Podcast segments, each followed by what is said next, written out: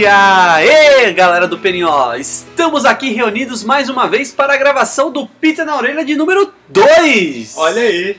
E estamos aqui reunidos com ele, o chatomor do Pizza no Telhado e do Pizza na Orelha, Keniritsu. E aí? Nossa, Ao lado de Keniritsu estamos com ele, o editor-chefe do Pizza no Telhado, Murilo Boga. alô, alô, internet! E eu seria o seu host nessa conversa extremamente esquizofrenizante, Túlio Andrade. Esquizofrênico de novo, cara. De novo, cara. Mais uma vez mesmo, né? Essa é uma conversa alucinógena. É uma. É uma droga do bem, querido. É? Exatamente. Você É. pode consumir quanto você quiser que você só fica chapadão. É tipo Olha aí. crack. Não, é. É, é, tipo, a, é tipo a parte boa do crack, entendeu? Tem isso. Tem? Tem, a brisa deve ser boa, matar fome. Se, as Ok. pessoas, se fosse só coisa ruim, as pessoas não usavam. Faz Hasht- sentido. Hashtag release the crack. né? Bem, mas hoje, Murilo Bog e Kennedy, nós temos que fazer uma, uma pequena brincadeira, né? Uma. um- será que a gente poderia chamar isso do jogral do Pizza na Orelha, Kennedy? Uma molecagem. Uma molecagem, perfeito. E qual é o nome dessa molecagem, Murilo Boga? O degustador da semana. O degustador da semana. Você que acompanhou o primeiro Pizza na Orelha já sabe o que é o degustador da semana. Mas você que é um novo ouvinte, ou que começou, ou que pulou a semana passada, Ah, não sabe ainda o que é o degustador da semana, Murilo nem sabe porque tá no 2 de novo. Nem sabe o que tá no dois e eu não vou responder. Eu só penso em respostas mal educadas, então me perdoem. Olha aí. É que você não tem desenvoltura pra responder. Acho que, acho que pode ser. Bicho. Mas Kenny, você que é um desenvolto boy, explique para os ouvintes novos ou aqueles que ainda não sabem o- do que se trata o degustador da semana. E depois você me explica o que é um desenvolto boy. Beleza? Degustador da semana é o seguinte: a gente faz aqui, a gente rola a roleta pra ver quem que vai falar de alguma coisa. Pode ser um dos temas do Pizza no Telhado, na verdade é sobre um dos temas do Pizza no Telhado. E essa pessoa vai dar uma dica. Pode ser uma dica de leitura, uma dica de filme, uma dica de jogo. Peraí que são, vamos, vamos falar. São duas roletas. Uma pra saber quem de nós vai falar aqui e outra pra decidir o tema, certo? É. Exatamente. Então trata-se de uma indicação de um de nós três. E a grande brincadeira, né? O ponto dessa brincadeira é que, na verdade, nós nunca sabemos até o momento da gravação quem será que é o Aham. sorteado. Então, a gente fica naquela coisa de ter que dar uma. Vai, vai ser uma indicação espontânea. É uma arapuca que criamos para nós. Exatamente. Então pera aí que o Silvio Santos tá chegando pra rolar a roleta. ok, Murilo Boga. Rola a roleta, Murilo. Pode deixar. Ah, rola a roleta.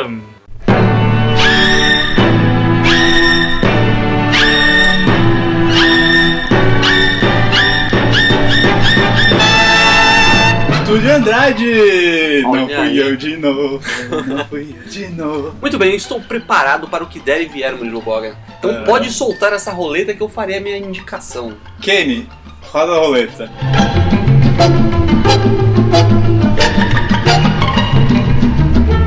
Filmes e séries. Filmes e séries, filmes e séries, filmes e séries. Filmes e séries. Repetir quatro vezes, três vezes mais uma sua, muito obrigado, que pra me dar tempo de pensar, olha aí.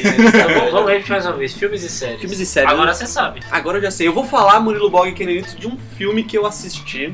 Ah. Jurandir Filho que me perdoe, mas eu fui assistir esse filme no cinema. Ah, ninguém te perguntou. Não, não, não, foi a roleta. Enfim, esse filme é um filme que saiu esse ano nos cinemas. Brazuca, um filme Brazuca. Olha aí, eu vou fazer uma indicação de um filme Brazuca, hein? Olha aí. É, o cara polêmico. Tem um post polêmico que eu fiz lá, né? Link Murilo- aí no post. Murilo, nessa época ele não era o editor-chefe, então passou, né? do- Não, eu, li, eu li aquele título, eu e o Murilo a gente travou, cara. Oh, meu Deus, como é que ele faz um título desse? Pior que o Rapadura dessa semana foi mais ou menos isso também. Olha aí, tá vendo? Eu Olha sou aí. um cara, vocês são bundões demais. Mas deixe-me falar do meu filme. O filme que eu vou indicar aqui, e olha aí, é uma indicação de fato, porque eu gostei desse filme. Chama-se Super Pai, Kenitsu. Ah, que droga. Eu achei que era aqueles filmes antigos legais. Macunaíma. Né? né? É, Central do Brasil. Ah, isso é Olha bom. aí. E tem outro também. Mazarop. Tem o Alto da Compadecida. Sucesso. Mazarop tem a série toda. Mazarop. Mas não é desses Não é que eu vou falar hoje. Eu vou Ah. falar de Super Pai, cara. Super Pai com um elenco legal. Tem, ó, Danilo Gentili, Rafinha Bastos, a Dani Calabresa, CQC inteira. Tem o CQC inteiro. Rafinha Bastos? Sim, tem o Rafinha Bastos. Rafinha Bastos, ele é o grande vilão do filme, cara. Ixi. Mas você não falou que tem gente legal no filme? Tem o Danton Mello como protagonista. E qual que é a história, Murilo Boga? Vou fazer uma sinopse aqui, queridos, bem resumida para o nosso ouvinte. Hum. O filme conta a história é, de um pai meio picareta, aí o cara que. É, o cara que fala que vai cuidar do filho, deixa o filho lá num canto e vai beber, jogar uns joguinhos de azar com os amigos e tal. E ele tá, cara, é, esperando, ele esperou a vida toda dele pelo reencontro, pelo baile de reencontro da turma da escola dele. Sabe por quê? Hum. Porque na última que teve, a última, né, antes deles se formarem, ele ia ficar com a menina mais bonita do baile lá da escola dele. Só que ele, ele bebeu tanto, tanto, tanto que chegou na hora de ficar com a menina e ele vomitou na menina. Nossa. Nada mais romântico e elegante do que fazer isso. E aí ele esperou 20 anos pelo esse reencontro pra poder pegar essa menina de novo, mesmo Ou casado. de novo. É, exatamente. mesmo casado e com, com filho. Só que o que acontece é que a mulher dele ia ficar com o filho pra ele poder ir nesse baile aí. Só que a, a sogra, ela tem um acidente, quebra o braço e, a, e a- então a esposa dele tem que passar a noite com ela no hospital. E aí o grande problema dele é como que ele vai fazer pra levar o filho dele pra esse baile e não ser o careta do baile, né? Tipo, ó, o paizão aqui com o filho pra ele poder ficar com a mulher lá. Olha aí. Ah, as minas pira nas crianças. É bem legal, o filme ele se passa em São Paulo por vários. é, e passa-se ali em vários é, cartões postais da cidade. É um filme com humor muito engraçado, é muito bom. Um humor muito engraçado, né? Meio- Não sei se isso é uma redundância, acho que é, né? Não, pode ser um humor ruim. É verdade, né? Então, é um humor muito engraçado, você vai dar boas gargalhadas. Assista, vale a pena. Olha aí. Passa na Cracolândia, que é um grande cartão postal de São Paulo. Passa ali perto. Passa no trânsito? Passa ali, sabe onde? Passa no trânsito. Ah, no trânsito É que, é, na um verdade, grande assim, cartão postal. É, não, na verdade ele não passa no trânsito, ele passa no trânsito, né? Tem várias cenas no Ah. carro, mas é, o filme ele passa, é, ele, ele trabalha na madrugada. Ah, então é mais fácil. Ah, então. Mas a escola da Cracolândia não passa, mas passa ali no Brás, sabe? Ali na região onde tem os, os coreanos, ali, ali no Bom Retiro. Ixi. Sabe essa região? Passa ali, aquela região Aquela pesada. região que tem os coreanos, você quer dizer São Paulo? São Paulo é quase a Seul, Nova Seul. Exatamente, queridos. Então fica aí a minha indicação de um filme brasileiro que é legal, vale a pena. Não tá muito caro no cinema. Mas tem Birdman no cinema. É, mas Mas esse Murilo não incentivando a produção nacional. Não, não é isso. É que tem Birdman no cinema. Somente isso. Só tô falando. Deixa pra assistir Birdman em Eu casa, falei fazer uma leitura mais aprofundada. deveriam. Eu não falei que as pessoas deveriam de deixar de assistir esse pra assistir Birdman. Deixou a entender. Não. Você que tá falando aí. De qualquer forma, querido, tem Birdman no cinema. Então vamos para a leitura de recados e e-mails? Bora. Não, agora eu quero discutir isso. então vamos, Bruno, bora.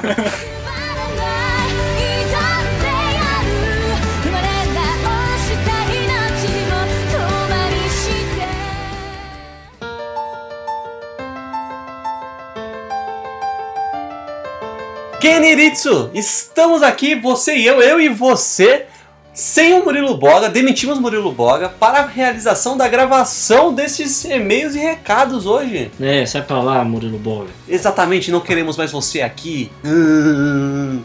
Vixe. Keniritsu, e agora que nós não temos mais o Murilo Boga para nos indicar qual é o caminho, tracemos nós aqui o caminho dos recados e e-mails do Pita na Orelha. É isso aí, chega de ditadura. É! Quero café! É! Café! Como é que é? Me desculpe. Bem, queridos, então vamos começar pelas redes sociais do Pizza no Telhado, começando pelo Facebook. Volta Murilo Boga. Oh meu Deus!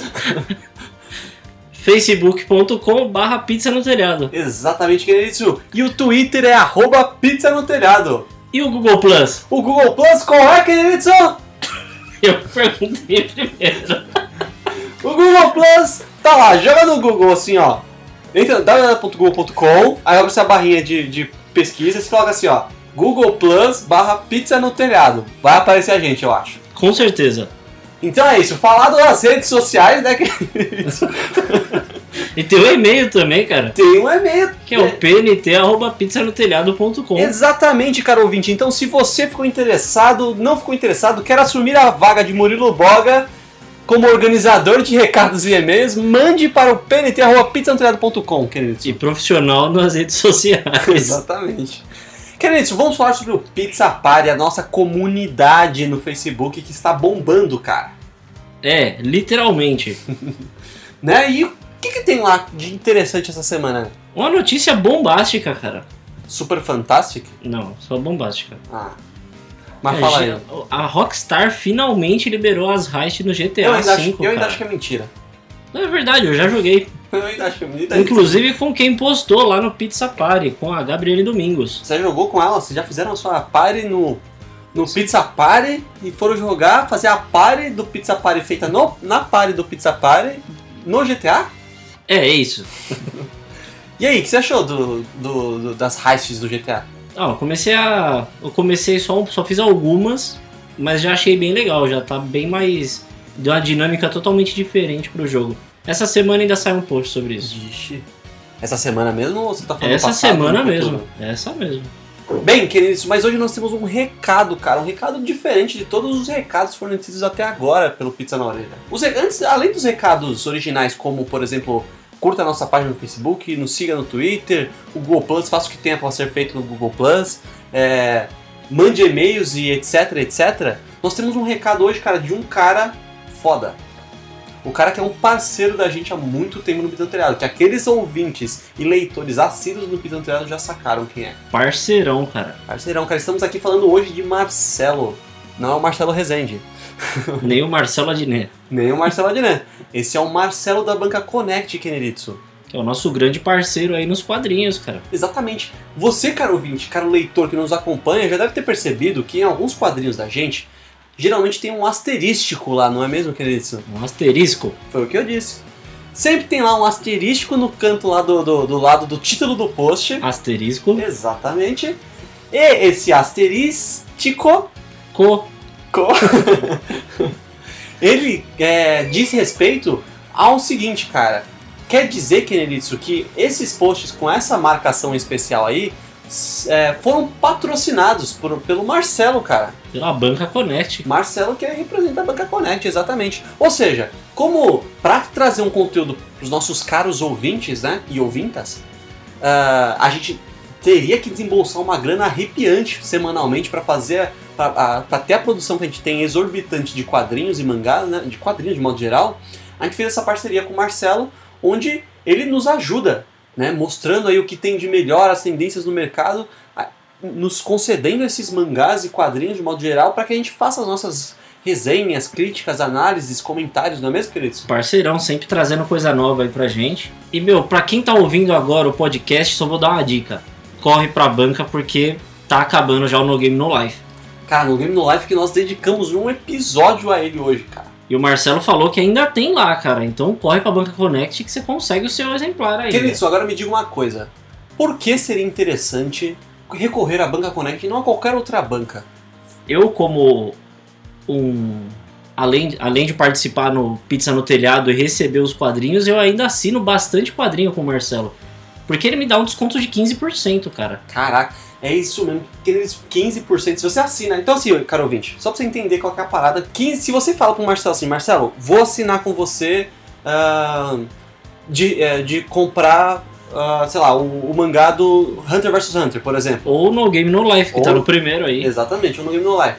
Se você falar pra ele, der a sua palavra pra ele lá que, ó Marcelo, vou comprar todos com você a partir de agora, sabe o que o Marcelo vai fazer, Kenedson? Marcelo vai dar 15% sobre a venda de cada quadrinho desse cara. Eu só acredito porque eu compro com ele. Cara, eu também. Ó, Toricão é 15% de, do preço da, da- da- do preço de capa, Ataque dos Titãs, entre outros aí que eu compro com ele, cara. Então, cara ouvinte, ele entrega no Brasil inteiro, cara. O cara é louco. O cara é piradaço. Ele entrega no Brasil inteiro a 15%. E se você precisar de qualquer outro quadrinho que já não tá na banca, o cara ainda te entrega. Ele corre atrás e acha pra você. Exatamente, cara. Então, querido, dito isso, dado esse super recado, essa super dica, vamos para, as lei... vamos para a leitura de e-mails, né? Que hoje nós temos e-mails, não temos? Temos. E quem que nos enviou um e-mail? Foi o nosso grande amigo Domingos Júnior, cara. Domingueira! E aí, Domingueira? Nossa, cara. Eu já Meu sou Deus. íntimo dele, cara, não tá Ah. sabendo. Então o Domingos Júnior disse assim: Não se deve renegar o passado, ele moldou o que somos hoje. Peraí, peraí, Carinha, Kennedy. sorrisinho de canto, assim. Peraí. Vamos dizer antes sobre o que foi o podcast do qual o Domingo Júnior se refere nesse e-mail. É, Que foi o PNO número 1. Um. de título de Esse aí, cara. Se Kennedy sofre de perda de memória recente. Kennedy foi aquele onde nós confabulamos, nós hipotetizamos, nós A fantasiamos nossa sobre a idade idade média, perfeita, cara. Exatamente, olha aí como você lembra. Eu Kennedy. só queria ver se você lembrava. a Ah, entendi. Como a contagem recomeçou, agora dá pra lembrar mais facilmente. Acho que a gente podia fazer isso. A cada 18 a gente zera de novo pra gente lembrar do último. É isso aí, ficou maravilhoso. assim. Então retome o e-mail de, do Domingueira. Não se deve renegar o passado, ele moldou o que somos hoje. PS. Por que não oficializam esse mundo de vocês, de vocês como um cenário de RPG? Olha aí, cara. Segura essa, Jambô. Segura essa. vamos, vamos abrir concorrência a ele, É. né? O- eu acho que o Domingos Júnior tem razão, cara, é, sobre essa história de não renegar o nosso passado, né? Porque de fato nós somos o que somos e nós temos o que temos graças a como as coisas aconteceram no passado, né? A gente aprende com o passado pra viver bem o presente e melhorar no futuro, cara. Vixe, pena que isso acontece, mas essa é a ideia, querido. Sabe onde que eu ouvi isso? Ah, Eu ouvi isso na propaganda do governo de São Paulo. olha, querendo isso, mó partidário ultimamente. Queria que o Murilo Bog estivesse aqui para compartilhar de minha desilusão sobre o seu comentário infame. Nossa, cara, eu só achei uma frase legal. Meu Deus. E sobre o cenário, hein, querido? É algo de fato a se levar em consideração, hein? Va- vamos, vamos pensar nisso. Vamos pensar, porque olha só, a gente tem um monte de post lá na aba de RPG no Pitando Telhado, onde a gente cria histórias, apresenta NPCs, né? Dá sugestões e tal, quem sabe, hein? Ia ser um cenário bem legal, que ia ser um cenário que você ia morrer em tudo, né? Exato. Você ia ser o bardo que fica de linha de frente, o ferreiro que arruma tudo no campo de Eu ia ter batalha. que fazer um NPC meu no, pra esse cenário que fosse imortal, entendeu? É, ia ser o Kenny do South Park, né? O Deadpool da Idade Média, né? Exatamente, cara. E além disso, tivemos um comentário muito interessante no Facebook, né?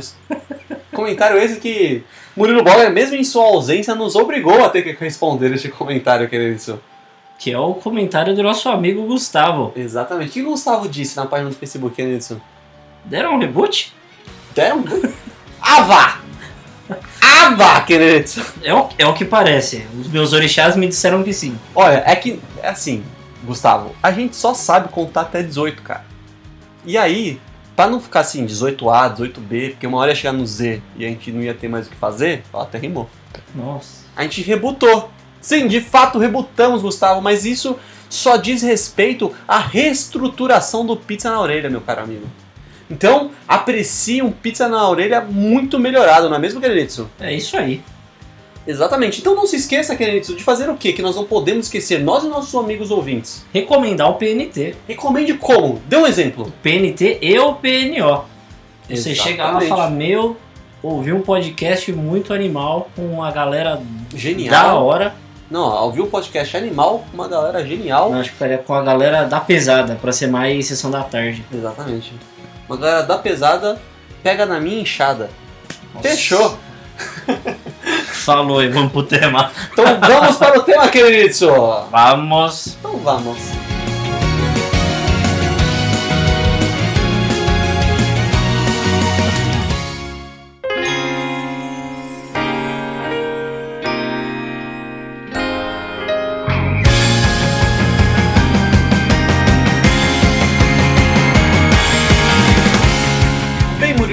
Kenritsu, estamos aqui reunidos hoje para falar de um mangá Hum. que achamos muito interessante, muito peculiar por vários aspectos. Vários. Vários, né? Muitos. Pra quem acompanha o Pizza no Telhado já há algum tempo, sabe que a gente fez quase que uma peregrinação no Ressaca Friends, né. Murilo? Desse ano. Da ah, Yamato. da Yamato, lá pra ah, conseguir esse mangá autografado pelo próprio autor que esteve aqui, cara. Um mangaka esteve Olha aqui aí. no E Brasil. por que, que ele esteve aqui? Porque ele é brazuca, Kineritsu. Ah, achei que ele só veio tomar capi- uma caipirinha no Ressaca Friends. Também, né? Eu, eu acho. Sabe o que eu acho? Eu vou propor aqui pra Yamato. Yamato, você que nos ouve. Olha aí. Yamato, seguinte. Deixa a Pizza no Telhado abrir um stand lá que nós vamos ser os responsáveis por vender bebidas alcoólicas lá. Nossa. Pra fazer valer o Ressaca Friends. Ok. Ou então a gente pode vender um dia antes. Es- Liberem o espaço pra gente um dia antes que a gente vende lá. É. E aí sim vai fazer sentido o nome de Ressaca Friends, não é mesmo? Ok. Olha aí. A gente bebeda todos os, o- a Os galera, os otakus. otakus Pra eles irem no Ressaca Friends. de né? ressaca. Aí, ó. Melhor ainda, Meu Deus. no Ressaca Friends, ele tem que ser na praia depois de um dia de muita chuva de uma maré muito alta. Ah, pode ser Meu também, Deus. olha Que aí os caras vão estar bêbados de ressaca no mar de ressaca ainda. Que exemplo horrível. Bem, mas né, Murilo Bog, que nem isso. É, lá nós conseguimos entrevistar o Yukamiya, né? Que é Uhum. o, ah, o mangaka que escreveu No Game No Life, que é o mangá que nós hoje falaremos sobre. Me Uhum. senti muito Yoda agora, não foi? Foi mais ou O menos. seu Madruga. Ei, Murilo Boga, vamos fazer assim. Pra começar então a, a discutir sobre No Game No Life, eu acho que o primeiro ponto que nós temos que levantar é fazer uma sinopse breve pro nosso amigo ouvinte, né? Que porventura ainda não conhece essa obra. Isso mesmo. Ou que conhece, mas não lembra do começo. É, é verdade, queridos. Pode ser, né? As pessoas às vezes têm memória. é, tem- pode ser tipo o. O tom do. Como é que chama aquele filme? Do Adam Sandler? Ah, como se fosse a primeira Primeira vez. O É. tom 10 segundos, sabe? Fica, Oi, meu nome é Tom. Não, é 3 segundos. É, 3 segundos, isso mesmo. Não, mas a- às vezes acontece, às vezes a gente fala o nome, eu, eu, por, eu, por exemplo, assisto muito anime. Então às vezes a pessoa falou, você já assistiu o anime, blá blá blá blá blá blá? E às vezes tem aqueles animes com um nome gigantesco, né? Aí eu falo, não sei, conta um pouquinho da história pra mim pra eu lembrar qual que é. É verdade, cara, é bem complicado. Nome é uma droga, não sei porque nome é tão difícil de decorar, cara. Pois é. Ah, mas é tão legal de criar. Mas bem, então Murilo Boga, dê-nos a sinopse de No Game No Life. Bom, temos dois irmãos, Sora e Shiro, e eles vivem presos dentro do quarto deles, eles não saem daquele quarto. Deixa eu abrir uma- um, parênteses. Na verdade, eles não vivem presos. Eles É. escolheram viver no quarto É, trancados lá. Isso aí. isso aí. Trancados, assim, não literalmente ainda, né? Que eles podem sair, mas eles não querem. Eles não querem sair. Mas É, eles podem ter se trancado. É, pode. E na verdade, esses dois juntos formam uma equipe é, nos games que é chamada de Kurraku. Kurako. Na verdade, não é nem a equipe, né? É o. O, o, o nick deles Deles. no mundo dos jogos online é o Kurraku. É, na Curraco verdade é- não é, não é o Nick que é curraco, né? Aham. É que na, na verdade é um espaço vazio, porque curraco significa vazio, né? É, Lacuna. Lacuna. É, lacuna, né? Então aí fica um espaço em branco lá, mó legal, isso eu achei muito legal. Então, mas pelo que eu entendi, Kenelitsu, é. Foi uma escolha deles escrever o nome como Kurraku. Não, eles não escrevem o nome, fica em branco. Fica em branco. Ah, é? Tanto É. que eles é, até fala na Last Novel que eles entram em contato com as empresas dos jogos pra deixar eles se cadastrarem com o nome em branco. Porque geralmente os jogos não deixam, né, se cadastrar com o nome vazio. Mas eles, como são muito conhecidos por estarem nos maiores rankings de todos os games, de, todo, de tudo que acontece lá no mundo dos games, então eles, as empresas abrem essa sessão pra eles e deixam eles se cadastrarem com esse nome especial. E eles são conhecidos por serem desconhecidos também. Exatamente, porque ninguém sabe que, quem são eles, quem é o Kurraka, Ninguém né? sabe se é uma organização do mal secreta. E na verdade são esses dois. É, o Sora, que é um cara. é, ele é um net, né? Nietzsche. Nietzsche. Um É um. N, N, N-E-E-T. N-E-E-T. Que quer dizer que ele não tá trabalhando, nem tá estudando, nem tá fazendo nada, entendeu? Ele é tipo um- um- uma pessoa que deveria estar é, ativa na sociedade, mas na verdade ele não faz nada. Um É. vagal. Um vagal, exatamente. É, e a Shiro é uma menina super dotada que resolveu sair da escola e ficar lá com o irmão dela. Ela tem um super problema é, em se enturmar e, e estar em sociedade, né? Ela é uma Hikikomori. Hikikomori. Que, isso tá, que também é bem representado isso no mangá Welcome to NHK. Fala bastante do universo Hikikomori, é bem legal. Olha que legal. E aí então, Murilo Boga, Sora e Shiro são dois irmãos, né? Que estão aí. é, que são viciados em jogos eletrônicos. Eles vivem dentro. extremamente viciados. Eles jogam com o pé. É É, verdade, eles, eles vão lutar, no- eles aparecem no, no comecinho do, do mangá, lutando contra um clã de não sei quantas mil pessoas, e ele, com- eles com quatro personagens, jogando com as mãos e com os pés. É, sim. E aí o que acontece então? É simplesmente isso? não. Acontece que certo dia eles recebem um e-mail muito misterioso perguntando se os irmãos achavam que eles viviam, é, se eles tinham nascido no mundo certo. E se eles achavam aquele mundo que eles viviam era legal, né? Então eles respondem esse e-mail é, falando que não, né? Porque eles estão lá trancados no quarto, né? Eles não querem se socializar com aquele mundo que eles estão. E aí é oferecida a, a proposta deles irem para um mundo onde os jogos, é, onde tudo é resolvido pelos jogos. E o que surpreende bastante eles é que ninguém sabe que eles são irmãos, né? Então, tipo, é uma surpresa. Como assim? Eu recebi esse e-mail, É, né? Como quem irmãos, mandou esse é. e-mail pra mim, pra nós, sabe que nós somos irmãos, nós nunca dissemos isso pra ninguém, né? Aham. Acontece que eles abrem lá o link do jogo e eles são levados para um tabuleiro de xadrez. E eles jogam aquele jogo lá, como sempre, sempre muito, muito perspicazes, né?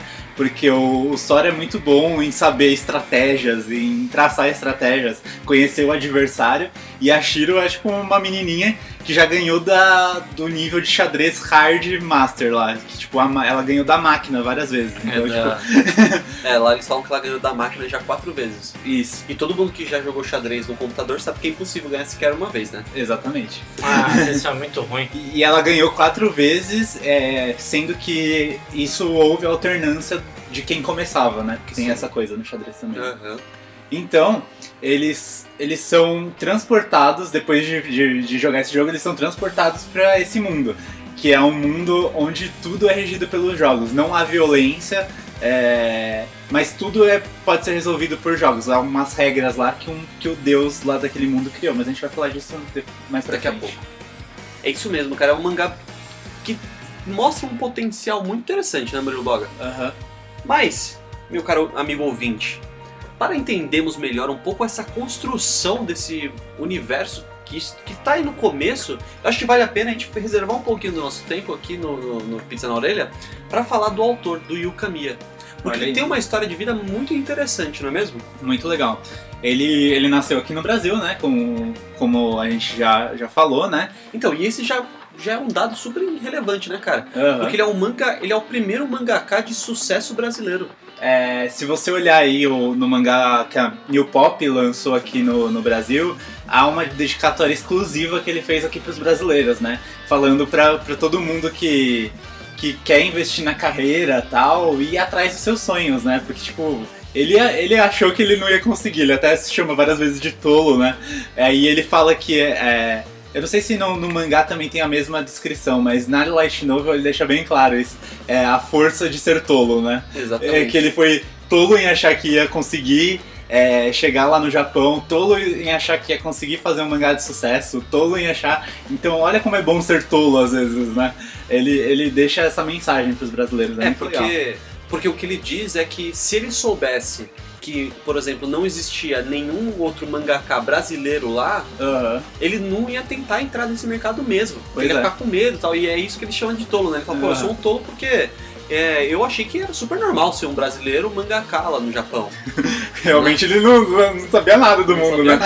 Mas é que, é que também, o, na verdade, ele é filho de pais japoneses que vieram ao Brasil a trabalho. Sim, Então isso já meio que facilita pra ele pra inclusão na sociedade, né? Ele não é um brasileiro. sim. Ele, na verdade, é um japonês que nasceu em território estrangeiro. É, não, mas- isso. Exatamente, mas, ah, mas a gente sabe que mesmo assim existe um preconceito com quem não é. É, com quem não é nativo, né? É que o, na- eu não sei se foi fácil pra ele, ele não, não chega a comentar disso, mas os pais dele, pelo que parece, não, não deviam ser, tipo, é, pouco, pouco não influentes, né? Deviam ser pra estar trabalhando em outro território, principalmente no Brasil, que é um grande mercado. Eles deviam ser pessoas de, de dada, dada importância. Ah, eu acho que não, Kenny. Tem, muita, tem muito japonês que vem pra cá trabalhar também, assim como tem muito brasileiro que vai trabalhar lá.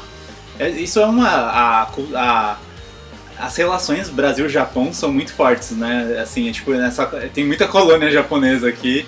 E, é, e muito brasileiro que volta pra lá depois, por causa da família, né? Fala e volta pra lá pra trabalhar lá, né? Ah, mas fica então essa pergunta pros nossos amigos biólogos. A gente não fez nenhuma no último episódio. Você vê, deixa. É que a gente deu de folga pra eles. Ah, tá. E aí, né, cara, o interessante é que o Yukamiya ele vai pro Japão com 7 anos, ou seja, ele, ele foi pro Japão com- uma vez que ele já sabia falar o português fluentemente. Aham. E ele conta, né, dessa dificuldade dele de aprender ja- japonês, mas ele diz também como que ele superou, né, que foi é, através de uma paixão que ele desenvolveu lá, que, é, que era a- os mangás. E as light novels, né? Exatamente, então ele começa a ler aquilo lá, aquele conteúdo alucinadamente e começa a aprender japonês a partir daquilo, cara. É, na verdade, eu penso assim, se os pais deles eram japoneses e vieram pro Brasil, provavelmente dentro da casa deles eles falam japonês. Porque, tipo, é- isso é uma. Isso eu observo muito em famílias japonesas. É, até o Kenny pode falar, né, um pouco. Certamente tem alguma avó que vai falar japonês Vai lá resmungar dentro. em japonês. Vai resmungar em japonês e você vai aprender alguma coisa, pelo menos. E, e- e muita gente que eu faço aula de, de japonês no Kumon, tem, tem muitos descendentes que vão lá fazer aula, né? E eles falam, eles conhecem muitas expressões porque dentro da casa deles se Uhum. fala japonês. Isso ajuda um pouquinho, sendo que o mais difícil do japonês realmente é o ler e escrever, né? É, que provavelmente foi a maior dificuldade dele, né? É. Não a língua em si. Mas aí a Light Novel ajuda bastante mesmo. Eu tinha um amigo na época da escola que ele chamava Edson Toshiharu. Ah. E era um inferno ligar na casa dele. Porque sempre quem atendia a droga do telefone era a avó dele. Mochi Mochi? E não tinha por que a avó dele atender. Não, ela não atendia assim, ela era mal educada. Ela, ela- Meu, ela não falava português. Então, pra começar, não tinha por que ela atender aquele telefone. Cara, a Aí casa é dela, ela atende o, telefone que ela quiser. casa, a casa não era dela, a casa era dos filhos dela. Não, a casa era dela. Ah, você sabe, você conhece seu amigo? Cara, é cultura japonesa. Mais Ah, velho é o que Mais velha que a é o patrono. Aí ela atendia o telefone e ficava assim. É quê. chinês ou É, japonês? ela é coreano. Aí você falava assim, eu quero falar com o Edson. Aí ela, Edson, Aí ela saía do telefone assim e parecia que ela tá xingando alguém fora da linha, assim. "É, você quer- Aí ela voltava e falava mais não sei o mana. Aí você fala assim, Toshiharu. Aí ela, ah, Toshiharu. E falava mais alguma coisa e daqui a pouco ela saía. Aí daqui a pouco vinha ele. "Uh, Toshiharu, né? É, isso. Aí daqui a pouco ele vinha assim, ô, já te falei pra quando você ligar aqui em casa, falar que você quer o Toshiharu, porque Edson, minha avó, não sabe quem é. É- Mas foi legal porque ele me ensinou a cantar uma musiquinha em japonês, cara. Olha aí, canta aí pra gente. Vou cantar. Ó, a musiquinha é, conta a história, se não me engano, de uma ovelha que se ferrou por alguma coisa. Eu já não lembro mais o que, que era. Ah, tá metendo louco, fala logo. É assim, ó. Shiroyagi-san karate go myotsamita. Shiroyagi-san karate go myotsame. Era alguma coisa assim, cara. Muito bom, parabéns. Conseguiu É traduzir? uma Murilo? ovelha branca. Aí, ó, viu? Que tinha uma ovelha. Hã? Ah, olha olha aí. aí. Olha o link, olha o link. Exatamente, cara. Cara, tem uma. Agora voltando a falar da, da história do Yukamiya, ele disse que ah, ele não, e não era de uma família abastada, né? Ou seja, não tinha muita grana. Uhum. E ele sempre. E ele precisava, na época lá, pra se profissionalizar, de um tablet de desenho, né? Pra ele Sim. praticar e tal. E olha que bizarro, Kenny. Ele falou que num dia lá tava chovendo, ele tava voltando não sei da onde. Ele não tinha grana pra quase nada lá. E aí, cara, ele achou no lixo um tablet pra desenho. Ah, bizarro pra gente, né? Porque no Japão é bem comum essa questão, como a tecnologia ela, ela se atualiza muito rápido, então é comum deles deixarem em lixeiras bastante coisa que pra gente seria reutilizável. Que tá funcionando. É. É, lá é, é engraçado porque muita coisa que chega lá não chega aqui pra gente, né? A tecnologia lá é muito rápida lá dentro do país Ela mesmo. se né? torna muito obsoleta muito rápido, né? Aham. E aí, a partir desse tablet de desenho aí usado, foi que ele começa então a fazer os seus primeiros rascunhos, né, cara? Ele começa a fuçar nos softwares, que tem, tem alguns softwares também japoneses que são especializados pra fazer o mangá, né? Então ele começa a, a fuçar nesses softwares, aprender como mexer sozinho, assim, vendo tutorial na internet, essas coisas. E começa a mexer, desenhar e tudo mais, né? Exatamente. E aí entra um ponto foda na história dele que, que mostra como que japonês é louco, né? Ah, Que é quando ele começa a des- a descrever a rotina dele como mangaka. né? né? Meu, que bizarro, cara. E, e você pode. e o legal é que você pode perceber isso em vários mangakas, né? Que tipo. Certamente, se você é um mangaka, você já ficou hospitalizado de- por cansaço, né? No último Yu Hakusho que saiu, Yu Hakusho 5, Ah. o Togashi ele faz uma conta de quanto tempo ele tem livre durante a semana. Ah, Ele chega que ele tem 5 horas livres olha aí. Nossa, cara. na semana inteira. Não, é. Às vezes nem isso. E, e o Caminha fala, né? A minha rotina é acordar, escrever, comer, quando eu não esqueço de, de, de comer, e escrevo de novo e durmo. Né? Tem, tem outra coisa que ele, fala, que ele falou bastante na entrevista, que, que ele, ele fica rolando no chão pra tentar é, saber o, que, que, ele, o que, que ele vai fazer, porque o No Game No Life ele envolve muitos problemas de lógica, né? É muito jogo, muita lógica. Se, se- se você pensar, a gente tá vendo personagens ali jogando, né? Mas na verdade é ele jogando sozinho ali. Ele tem que saber o que o cara vai fazer, o que o outro vai fazer. E aí ele disse que tipo, às vezes fica louco e às vezes ele rola no chão pra tentar Nossa, decifrar o que fazer. É, porque você vê os primeiros puzzles que tem ali, você vê um simples jogo, um jogo de Joaquim Pô. Meu, você vê como é, que, como é que ele conseguiu complexificar, né? Muito doido, cara. Aham. E foi legal também na entrevista que ele fala do Oda, né? O, o, o autor do One Piece. Aham. né? E é engraçado porque ele tá falando assim, é, vocês acham que eu trabalho muito, né? E não sei o quê, mas, é, o Oda é outro nível. O cara não é desse mundo. o cara tá tal. Eu fui parar no hospital, ele falou, ele conta uma hora que ele, que ele vai parar no hospital tal, que, que começa a ficar doente, porque ele esquece de comer, não sei o quê. Ele fala, ah, beleza, no hospital eu não conseguia fazer nada mesmo porque eu não tava em condições, né, físicas pra fazer alguma coisa. Aham. Aí ele fala assim, mas o Oda vai pro hospital e continua trabalhando. É bizarro, né? Cara, esses mangakas Tanto que é por isso que o Togashi mesmo, ele. O Togashi, ele.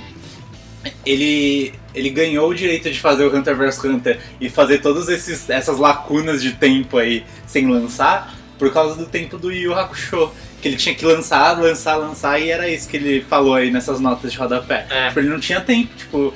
E a, e a Shonen Jump ficava em cima dele, ficava em cima dele. É cruel esse tipo, mercado, é, é muito é, cruel, É, né? porque no- nesse cálculo mesmo que ele faz é durante a rotina do Yu Hakusho, né? Uhum. Então ele fala, eu tenho que fazer um episódio, a são oito episódios, oito capítulos, né?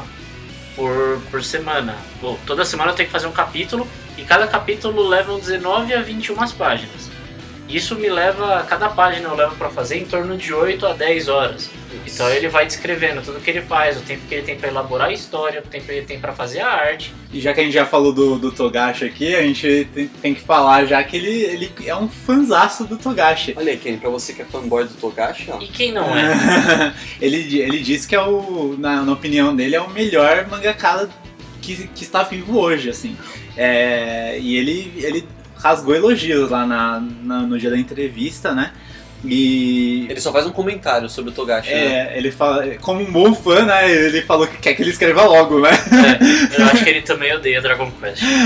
Na verdade é um dos jogos preferidos dele. É, Eu acho que é um dos jogos preferidos. Ele só joga porque ele, ah, eu vou jogar aqui enquanto o Togashi também tá jogando, que aí quem sabe eu tenho umas ideias malucas Mas é que, não, olha só, a gente resolveria esse problema se o Dragon Quest chegasse aqui, porque aí todo mundo ia jogar o Dragon Quest Ninguém ia Togashi. reclamar. e ninguém ia reclamar. Olha aí. o que comentar ainda com o Togashi. Olha que legal. É, é legal também que junto com ele veio a esposa dele, né? A, Masa, a, a Ma- Mashiro Hiragi. É, ela, ela veio, ela não sabe falar português, né? Ela é japonesa mesmo. Ela, ele conheceu ela quando ela tava no colegial e ela achava que não desenhava bem. E aí ele tipo, não, vem cá, você tem talento. E aí tipo ensinou ela e ela aprendeu super rápido como desenhar, porque ela já realmente já tinha algum talento, né, ali no desenho e chamou ela pra ajudar a desenhar a versão em mangá, porque tipo, No Game No Life lançou primeiro em light novel, que é o esqueminha tipo um livrinho, né?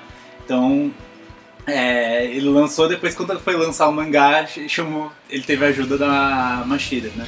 É, e é interessante falar que a equipe que produz o mangá são só eles dois. Isso. Não tem mais nenhum assistente. Os únicos assistentes que tem são pro anime. Aham. Cara, que É, o anime eles nem tocaram, pra falar a verdade. É, isso, exatamente. Ele- eles deixaram na mão da produtora e ele ficava dando uns pitacos, né? E ele falou que não teve problemas com isso. Quando ele falava. Quando ele achava alguma coisa ruim, ele falava que tava ruim, e se os caras falaram que queriam fazer daquele jeito, ele falava, ah, tá bom, vocês conhecem mais do que eu, sabe? ele, ele é super despreocupado, assim, né? Até mesmo com a questão do preconceito, né? Sobre ser brasileiro, né? Ele fala, tipo, ah, sei lá, se teve, eu nem senti isso, eu nem liguei pra isso, sabe? Ele não deixa as coisas é, atrapalharem o que ele quer fazer, sabe? Ele é tipo uma personificação do haters gonna hate, né, cara? Tipo isso. Bem, falamos muito do Yukamiya, mas vamos falar do No Game No Life, né? Vamos. Porque o nosso ouvinte deve estar aqui ansioso por saber um pouco mais sobre essa história, dada essa sinopse belíssima, Murilo Boga, que você construiu. Olha aí. 10 pontos para a Grifinória. O No Game No Life, né, Murilo? Ele é um anime que discute problemas contemporâneos. Acho que eu vou falar um pouco da minha, da minha profissão aqui. Aham. É, ele, eu acho que assim, o No Game No Life não tem o objetivo de discutir problemas contemporâneos. É, ele, não- eu acho que ele, não- ele não discute, só que ele tem. Ele apresenta. Ele, ele, ele quer apresentar. Exatamente. Isso ele quer mostrar, Ele entendeu? usa como gancho ali, né, pra inclusão da história também. Aham. Exatamente, que é, que é essa questão dos Nietzsche e dos hikikomoris, né? Os Nietzsches, então, de novo, são é, pessoas que não estão engajadas em nenhuma situação de emprego, educação, de treinamento. E os hikikomoris são pessoas isoladas socialmente, né? É, Aham. é interessante pensar isso porque, assim, eu que estudo bastante depressão em adolescentes e crianças e vícios em, vi- em vício em videogame, né? Ou Aham. como a gente trata, né? Que é a adicção em, em jogos eletrônicos. Você vai buscar literatura e, meu, maciçamente a literatura que, que existe para consulta é de fonte asiática. Olha aí. E os casos mais bizarros é, de mortes por jogos de videogame são asiáticas. Então, assim, tem uma lá que foi marcante, que saiu na, na, na grande mídia aí, né? Que foi um menino que sumiu aí por umas duas, três semanas, ninguém sabia onde esse cara tava. E aí quando a- a- resolveram, depois desse tempo todo, entrar no quarto do cara, ele tava sentado com a mão no, uma mão no mouse e outra mão no teclado. O quarto dele, se você não viu o chão, de tanto pacote de bolacha, salgadinho, garrafa de refrigerante. E a poltrona do cara tava toda cagada, velho. Nossa. O cara tava num nível de vício tão absurdo que ele nem levantava pra ir ao banheiro. South Park Style. South Park. É, mas o South Park É, eles satiriza. isso. Tinha a ajuda da mãe, no caso, não é do Cartman, né? Ele apertava o que botão assim, que horrível. Cara, e vocês verem que isso é real, né? É, e na Ásia isso é muito forte. E aí ele traz dois personagens que refletem o contexto de muitos adolescentes e crianças lá e também aqui. Aham. Que cada vez mais a gente tem pessoas assim aqui. Não nesses níveis, eu nunca vi nenhum relato de pessoas nesses níveis, níveis assim tão absurdos. Mas eu já vi pessoas que entram em processos de depressão fortíssimos. Porque a, a- o- aí a galera fala, né? Pô, mas o cara conversa pra caramba no Skype com outras pessoas. Mas por que, que o cara fica deprimido então? Ah, né? Não é curioso? Isso só mostra que, assim, conversar ao vivo, sair com pessoas, conhecer coisas, explorar o mundo é muito diferente da relação que você tem no Skype. olha aí. Olha que interessante, né, cara? E eu acho que o No Game No Life ele, ele aborda isso no comecinho, né, do primeiro, do primeiro mangá, obviamente, porque depois ele entra no mundo da fantasia, onde tudo é perfeito de novo. Depois Ah. ele. Eu acho Perfeito que. não, né? Mas, mas é, é um ambiente mais amistoso pra ele, É, né? então, acho que de- depois ele deixa um pouco de lado essa questão, né? Do, pelo menos no, eu só li o primeiro mangá, tô dando aqui umas primeiras impressões. Ah, Então ele não, não, não, não, não dá tanta profundidade, né? Pro Hikikomori, pro, pro Nietzsche. Ele parece que ele trata de uma maneira, tipo, ele coloca os personagens como aquilo, rotula eles, e depois ele vê que eles se acharam ali no mundinho onde pra eles é legal, então eles começam a se abrir mais. É, então, exatamente, concordo com você. Por isso que eu acho que ele não. que não é a proposta dele discutir esse tema. E eu achei legal o que você falou no final, Kenny, que é o, a- o, o ponto que essa seria talvez a esquiva, a fuga perfeita pra quem vive nesse mundo, né? Tipo, é sair desse mundo desinteressante e ir pro mundo onde você resolve as coisas do jeito que você sabe resolver as coisas. Leva eles pro Grid Island. Grid Island, Cara, eu pensei muito nisso. Isso aí, ó. E ele é fã de Togashi, hein? É, então. Não sei não, hein, se não foi uma referência aí. É, mas eu acho que depende um pouco, porque, por exemplo, é tratado no, no primeiro mangá mesmo, é, tem uma hora que, tipo, o irmão dela, o, o irmão se afasta da irmã. E a irmã começa a ter um colapso, porque ela não consegue ficar longe dele, assim, sabe? Isso é um pouquinho do Hikikomori, né? Ah, o, o Hikikomori, na verdade, assim, pelo que eu já vi, na verdade ele é bem recluso mesmo. Ah, Ele, se ele tem contato, é um contato bem leve, nada tão íntimo assim no nível da, do Sora e da Shiro, né? Então, e aí é, um- é uma, sei lá, é, é um pequeno deslize. Porque, teoricamente, o Hikikomori é, é, é uma pessoa que se classifica num transtorno de fobia social. Aham. né? Então, aqui no ocidente a gente chama assim, fobia social. Então, por exemplo, você tem vários tipos, mas o mais comum e o que se refere ao Hikikomori é aquela pessoa que é, tem medo de espaços abertos e ou com, é, com grandes conglomerados de pessoas. E contato também, né, com outras pessoas. Isso é, isso é uma característica, mas nem sempre ela está presente. É, e aí o, o, o deslize, o pequeno deslize, né, é que ele quer criar um, perso uma- um personagem com essa característica, só que ele joga ela num mundo onde tem várias pessoas, onde agora ela não pode ficar dentro do quarto. aham. E ela lida numa boa, né? E, e aí Ela tem- lida alguma boa quando ela tá com o irmão dela. Então, mas veja bem, é, mesmo assim, ela não deveria lidar numa boa. Ah, tá. É, não sei. mas. Porque o problema dela é o medo de ambientes abertos, é o, é o medo de grandes públicos. Se ela tá lá com quem quer que ela esteja, ela vai estar com aquele medo. E ela, ela lida com certa facilidade, né? Porque, tipo, ah, saiu lá, beleza, vamos. Exatamente. E aí o que o, o, o Yukamiya faz pra não abandonar esse traço de personalidade forte dela é colocar ela vinculada ao irmão, né? Numa questão até meio, sei lá, às vezes parece meio Game of Thrones, não parece? Meio um amor meio... Romântica, é, assim. É, isso aí, isso aí é meio comum em algumas histórias japonesas mesmo. Amor entre irmãos, assim. É. Que é um amor meio Um estranho. né? amor meio fraterno, assim. Não é nem fraterno, cara. É um É, amor meio então, mas- Incestuoso. incestuoso, Incestuoso. cara. Mas é, isso é bem bastante comum em várias obras japonesas. É, o Sora tem uma- um balãozinho dele lá num determinado momento que eles estão conversando com uma outra personagem e aí a irmã dele tá no colo dele, tá fazendo cafuné nela e ele até fala pra ela, né? Fala assim, ah, não, não, não é pra você levar isso pro lado pejorativo porque eu só tô aqui fazendo carinho nela porque ela é minha irmã, hein? Aham. Né? Porque Ah. o Sora, é, vale a pena dizer, né? O Sora tem 18 e a irmã dele tem 11. Ah. Então é a irmãzinha dele tal, ele tava cuidando dela. Mas mesmo assim, cara, fica um negócio meio estranho, rapaz? Apesar de dele falar dessa parte do, do humano também, ele, ele joga um pouquinho mal pra. Ele, ele também joga um pouquinho a bola pra sociedade, né? Que, é, que a sociedade. É, qual é a, a resposta deles quando eles, eles vão pro jogo? A gente, eles falam, a gente não quer viver nesse, nesse mundo aqui, por, nesse, nesse jogo horrível, onde não se respeitam regras, onde não se. onde, não há. é, onde, onde não há. Esse jogo aqui não é legal, né? É isso que, que eles falam, né? O mundo não é O interessante. mundo não é interessante. ó. Esses jogos que a gente joga são interessantes, né? E eu gosto dessa da construção desse, do dos dois personagens, assim, né? Acho bem legal eles verem. é, eles, eles verem essa questão de jogar muito e, e entender o mundo como um jogo, né? Porque, Murilo Boga, olha só que interessante.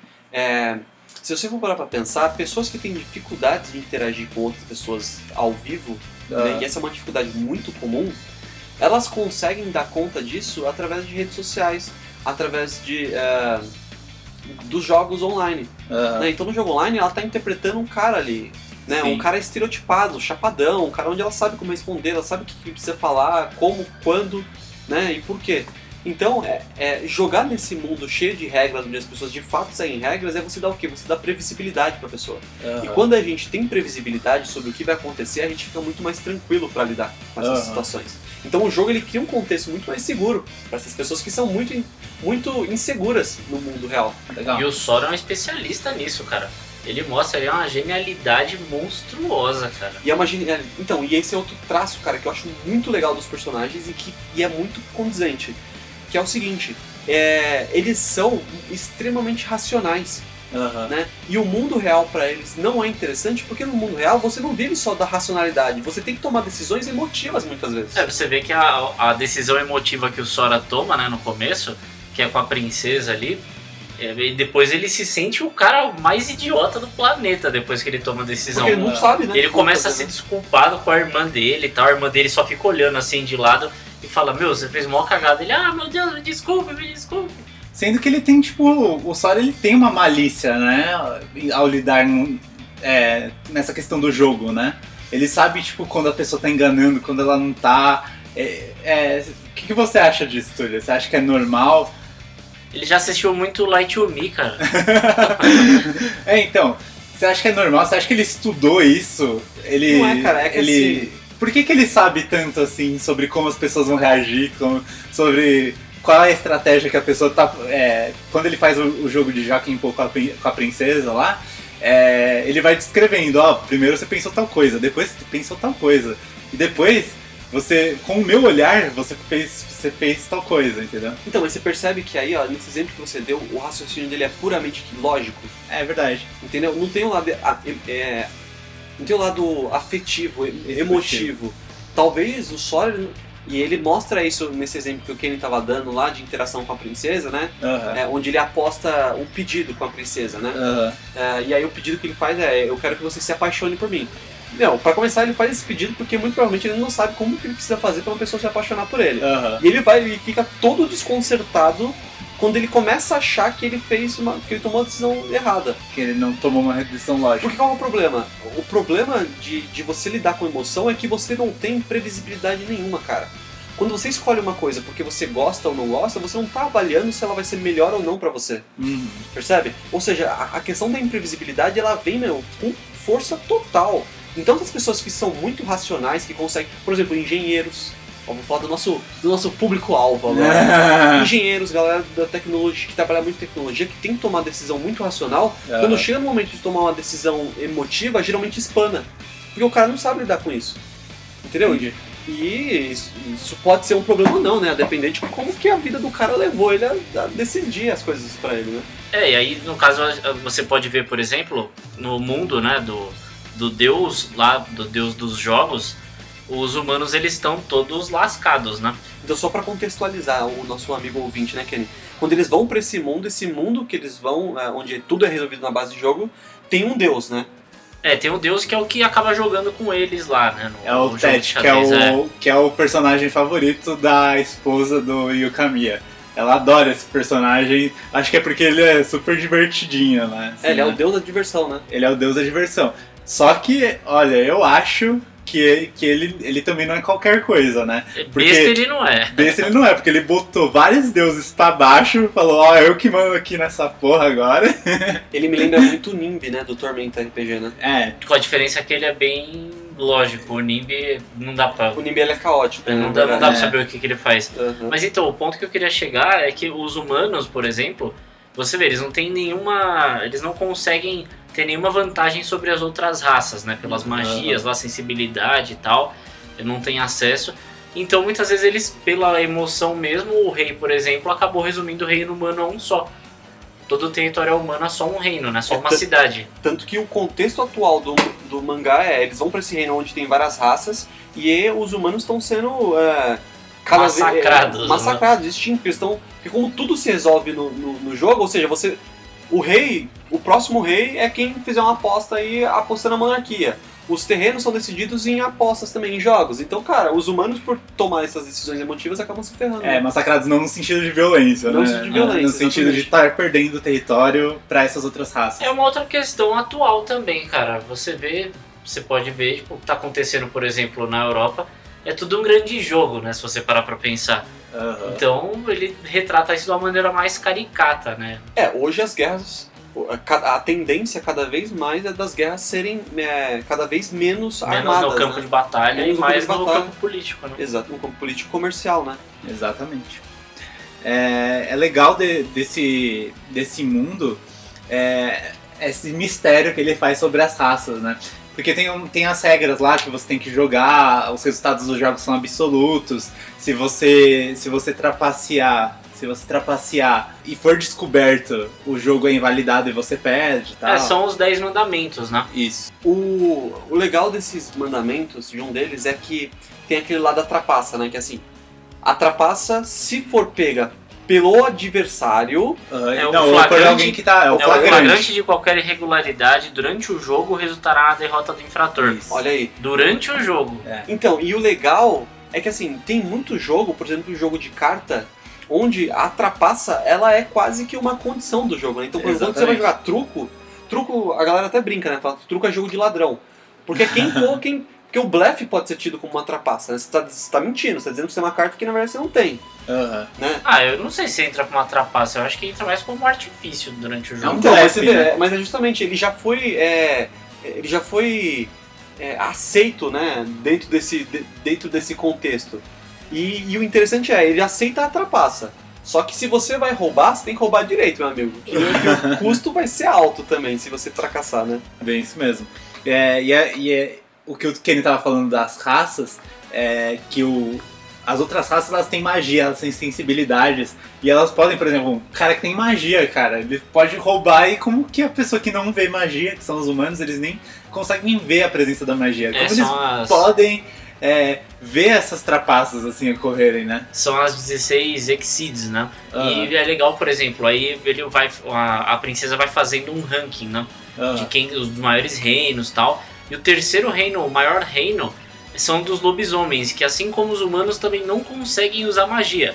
Mas eles, eles se conseguem ficar tão à frente das outras raças com magia, Porque eles têm uma sensibilidade muito grande. Então, eles sempre sabem que o cara vai fazer alguma coisa, alguma Pelos- magia pelo fluxo do que o cara vai fazer. Pelos Isso é sentidos, legal. né? É. É isso aí. Agora sim, vamos falar um pouco sobre a arte do anime, do, Uhum. do, do mangá. É, a arte, tipo, os traços são bem, eles são bem leves, né? Eles são bem limpos, vamos dizer assim.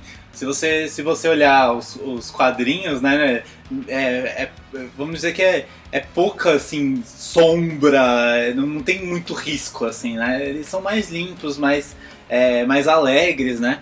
Tem bastante fanservice, né? Nossa, Principalmente no mangá, no Eu acho anime que não esse. É, anime não tem tanto? É, tem, mas não tem tanto quanto no mangá. No mangá eu achei mais forçado. Porque eu acho que, né, olha que interessante, a gente tá falando de tanta coisa legal, interessante, cativante, que, que, que faz você, que, que te instiga a continuar a leitura. E ele tem esse, esse outro deslizezinho que é um fanservice em excesso, né, cara? Ah, mas eu- não, Mas não os é um japoneses- deslize, cara. Não é um deslize isso. É, Fanservice, ele tá fazendo pro fã dele, cara. é. Ah, É que pra gente é que pode se incomoda, tornar não incomoda? desmedido. Não Eu, incomoda por um exemplo, eu, por exemplo, não gosto tanto de fanservice. Eu tô prefiro- acostumado. Não, o Murilo já tá acostumado. O público japonês, ele é mais parecido com o Murilo do que comigo.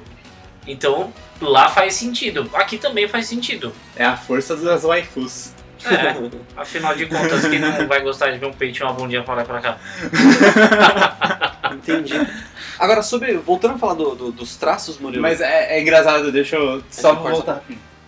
É, é engraçado que quando você me falou que tinha muito muito fanservice, lembra que eu falei pra você, ah, é nada, tal, não sei o quê, mas eu não tinha lido ainda o mangá, né? Você tinha visto o anime, né? Aí quando eu vi o anime, ele realmente é um pouco mais forçado mesmo. Eu não sei como é que tá partes. classificado 14 anos, cara, aqui no Brasil. Aí. Tinha que ser no mínimo 16 isso. É, tem isso. cena de nudez, tem. Ele faz noções fortes, menções fortes ali a, É, tem, tem, a sexo, cara. tem diálogos que são ali meio. Calientes. É, meio calientes. Agora, sabe outra coisa que eu acho que, que, foi uma, que deve ter sido uma preocupação do Yukamiya, que foi muito bem colocada? Ah. É referente a essa questão dos traços, né? Você olha o Sora, por exemplo, que é, o- que é o cara lá de 18 anos, que é o Nietzsche, né? Que é o cara que é viciadaço em jogo e tal. Ele é alto, magro, esguio, né? É, os traços dele são bem retos, né? Até Aham. o cabelo do cara é bem retinho. Porque é isso, né? Porque é, é- é o estereótipo, e veja só, né? Veja bem, é o estereótipo do viciado em jogos. Olha aí. Que é o cara magrelaço, porque tipo, não faz exercício, não pratica isso. Ah, não sei lá. direito. Então, é o estereótipo. Tem, tem, tem duas vertentes esse estereótipo. Tem o Exatamente. estereótipo magro e tem o estereótipo gordo. Não, isso. Por isso, que eu, por isso que eu tô aqui ressaltando insistentemente que é- trata-se apenas de um estereótipo. Um dos estereótipos. Um dos estereótipos, é, pode ser.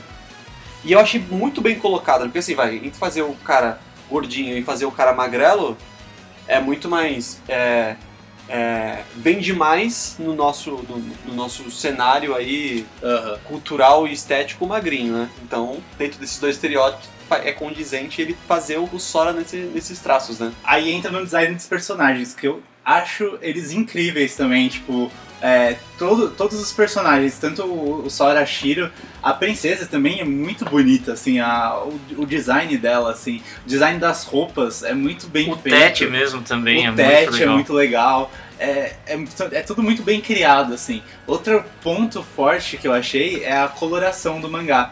Tanto que na- lá na entrevista eu fiz uma pergunta pro Yukamiya que foi se ele não queria. Se ele já tava pensando em lançar uma versão colorida do mangá. É, e ele falou, eu não quero fazer. Mas é que já pensaram isso pra ele, né? Porque ele, ele tem uma coloração bastante saturada, assim, né? É, esse primeiro, esse primeiro mangá ele conta, né, com as primeiras páginas coloridas numa qualidade bem melhor, uma qualidade bem legal mesmo. Essa edição está Sim, sensacional. tá muito eu queria que mesmo. todos fossem assim. Eu queria, Seria muito legal mesmo. e eu queria estar recebendo para fazer esse elogio é, não, eu queria estar recebendo também. Mas A realmente. gente, a gente manda parabéns. boleto pra eles. Mas realmente parabéns pra New, pra New Pop, né? É. Cara, vou falar de novo do Sora. O Sora é um personagem muito da hora. Ih, olha aí. Cara, o Sora, ele me cativou principalmente pelo olhar dele. Ele tem uma cara de vilão, não tem? Não tem querendo isso? Cara Ele- de vilão? Ele tem uma Não, cara de ele- que tá sempre matutando alguma Cara de- coisa. Ele Mal. tem cara de Killua, cara. cara de Ah, exatamente. É uma mistura do. Ele tá ali no ponto entre Killua, o Killua e o Kurapai, cara. Exatamente, que ele tá meio. É, exatamente. Só que ele é mais maduro, ele, ele é mais velho que os dois, né? É que ele tem, é, tipo, você sabe que aquele olharzinho dele ali sempre esconde alguma coisa. É, então. Ele Ah, fica aquele ar de mistério. cara. E é um cara que não dá pra confiar pela, pela expressão dele, cara. Você acha que ele vai fazer alguma cagada. ali. Porque assim, ele não é mal, ele não tem que se montar mal, mas ele é muito. por- pelo fato dele priorizar sempre o raciocínio em detrimento da emoção, ele vai sempre tomar uma decisão do que for melhor pra ele e pra irmã dele, ponto. Ele atua muito bem também, né? Exatamente, exatamente, cara. É um danadinho. Tem um mangá, né, que foi lançado aqui no Brasil. Tem também a Light Novel, que tipo, foi uma novidade aqui no Brasil, lançarem a no- Light Novel é, do mangá, que veio do mangá. O Light Novel nada mais é do que um pequeno livrinho, né, que contém a história também, a história original de onde surgiu o mangá, né. E se eu não me engano, lançou antes que o mangá, inclusive, né? Ou Não. foi lançamento simultâneo, Foi né? lançamento simultâneo lá no Risaka Friends. É, porque eu mesmo, na hora que eu vi você com a Light Nova, que até então eu não sabia do- dela, né? Que a gente, algumas semanas atrás, eu olhei e falei, eita, tá lendo já em japonês, né? Não, Aí eu vi tava em português e me Novel é um, surpreendi. é um formato bastante famoso lá no Japão, né? E vamos ver, a New Pop lançou aí pra ver se se pega aqui no Brasil também, né? Eu achei bem curioso, Murilo. Inclusive, eu queria pedir ao vivo aqui pra você, se você pode me emprestar. Pode empresta, empresta. Assim que eu terminar de ler também, porque eu não terminei tudo. Ah, não acredito, cara. Só daqui uns anos você É, vai ler isso aí. então. Porque o Murilo ainda tá no Hunter 2. Eu já, eu já elogiei a New Pop, agora eu vou falar de alguns errinhos que eu achei. A legenda, cara. A legenda tem a parte do net do Hikikomori, é, por exemplo.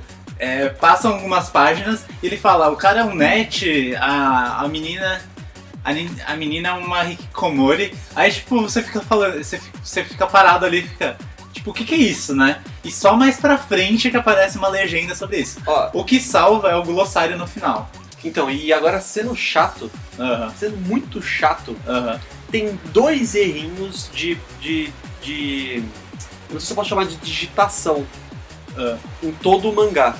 É. Então, por exemplo, eles comeram duas preposiçõezinhas assim, só. Mas só. Mas só porque você falou disso, você foi É, chato. eu né? fui chato também. É, não, mas é, é que a gente tem que deixar aqui. Vai. Kenny, você Fala. vai. Eu sou legal, galera. Ô, Kenan, pra você ser um chato, cara. Eu sou legal. Como você vai seguir com o seu título de chato Na humor? Eu verdade. já falei, é uma alcunha que não, não me é merecida. Mas é isso só. Eu acho que demo, é, esqueceram de colocar a legenda na página certa, sabe? Porque ela tá lá, ela aparece, ela aparece no glossário também. Mas esqueceram ali, tipo, deixaram passar. Exatamente, meu caro amigo ouvinte.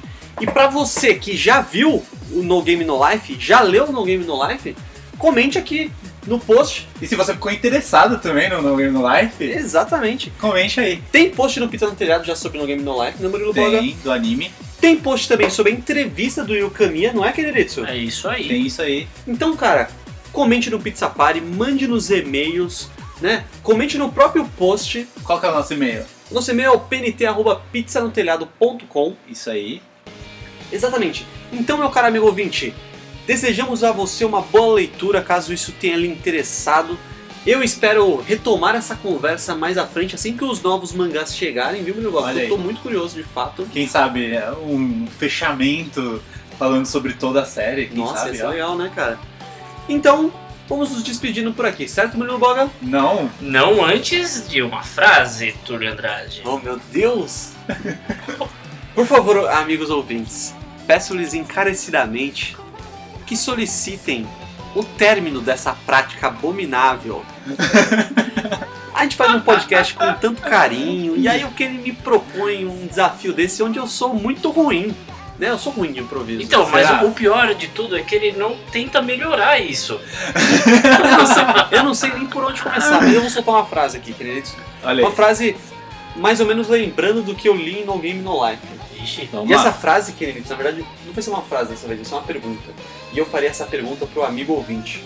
Mas uma, fra... uma pergunta é uma frase. Ah, então é uma frase perguntícia. Nossa. Puta que pariu, velho. então, amigo ouvinte, essa é pra você, hein? Você também considera o nosso mundo um lugar chato?